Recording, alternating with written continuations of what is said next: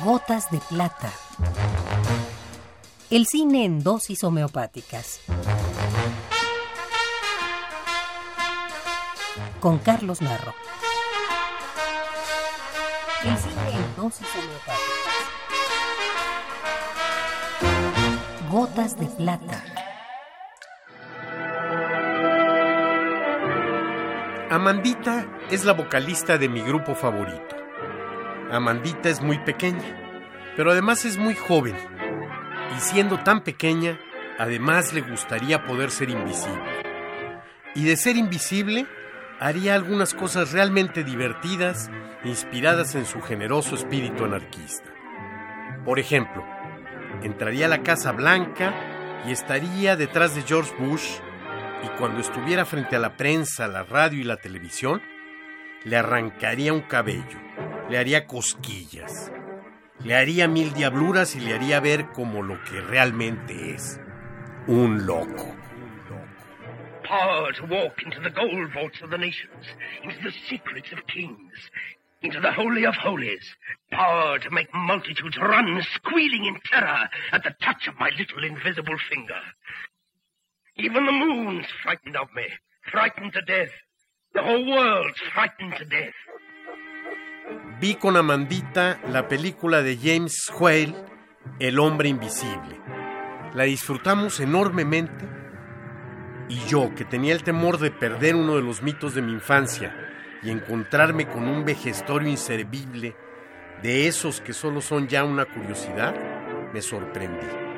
En plena era de efectos especiales digitales, los artesanales efectos de la época no son inferiores a los que se consiguen con las más poderosas y sofisticadas supercomputadoras.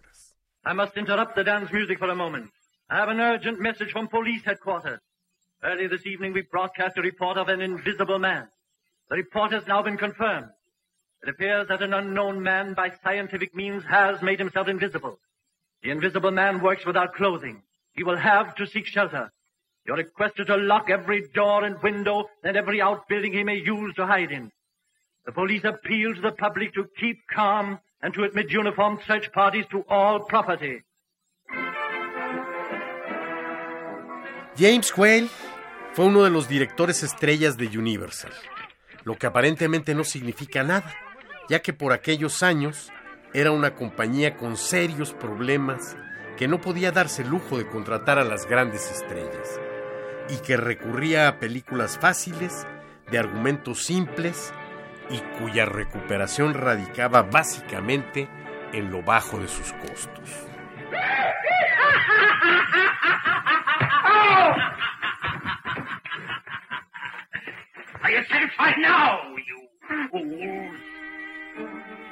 Poco apreciado en su tiempo, Joel fue el autor de tres de las películas claves del cine de monstruos.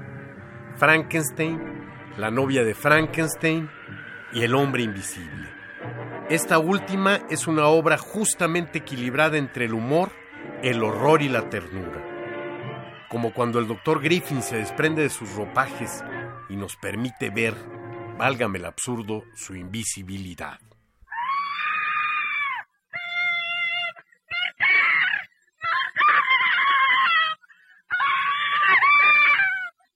Here we go gathering nuts in May, nuts in May, nuts in May. Here we go gathering nuts in May on a cold and frosty morning. Whoops! El hombre invisible no es una película más de efectos especiales. Filmada 20 años antes de mi nacimiento y casi 50 antes que el de Amandita, nos logró sorprender, conmover y divertir.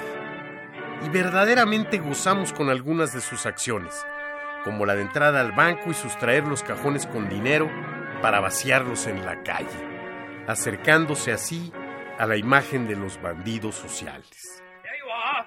A present from the invisible man. Money, money, money, money.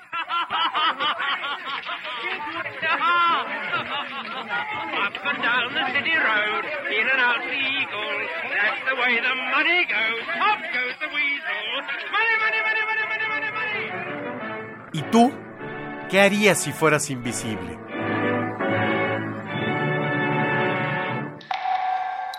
Esta es la dosis recomendada para la ocasión.